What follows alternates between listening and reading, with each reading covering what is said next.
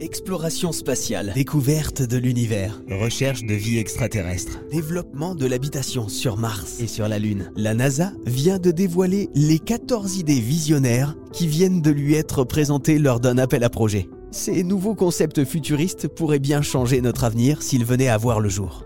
On en parle avec le spécialiste des sujets spatiaux à la Cité de l'Espace de Toulouse, Olivier Sanguy. Contrairement à ce qu'on pourrait croire, la NASA ne fait pas tout. Et surtout, la NASA ne veut pas être enfermée dans ses propres idées, donc très régulièrement, elle fait des appels à idées, y compris pour des missions spatiales d'ailleurs. Et là, c'est plutôt de la recherche vraiment euh, de, de, la prospective. C'est-à-dire, en gros, la NASA dit, bah voilà, on est prêt à financer des travaux de prospective, c'est-à-dire, en gros, on sait que ça peut très bien ne pas marcher, pour euh, développer les idées de peut-être demain. Mais même si ça ne marche pas, on estime qu'on apprend quelque chose. Et donc là, bah, c'est un petit peu open bar, si vous, si vous me pardonnez l'expression, parce que euh, il y a 15 propositions, je crois une quinzaine de propositions, et parfois c'est extrêmement surprenant quand même. Et la NASA fera un tri, bien sûr, les 15 propositions ne vont pas être financées. Oui, donc c'est rester l'esprit ouvert et ne pas s'enfermer euh, dans sa propre recherche de la NASA.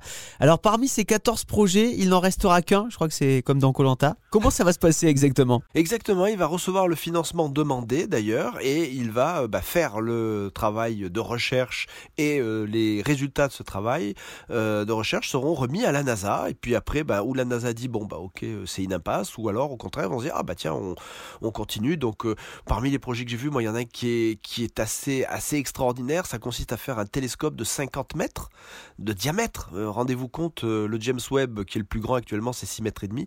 Donc évidemment c'est plus un miroir solide, en fait c'est un miroir liquide.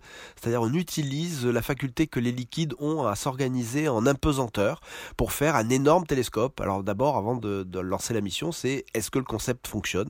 Ben voilà, cette recherche-là, euh, des tas d'idées dans tous les sens, euh, y compris d'ailleurs euh, un petit engin pour explorer les lunes glacées de Jupiter, c'est-à-dire pour percer la croûte glacée. Et là, pour percer la croûte glacée, ben, on va pas faire du forage, on envisage un sous-marin en gros qui a des parois qui chauffent et qui descend.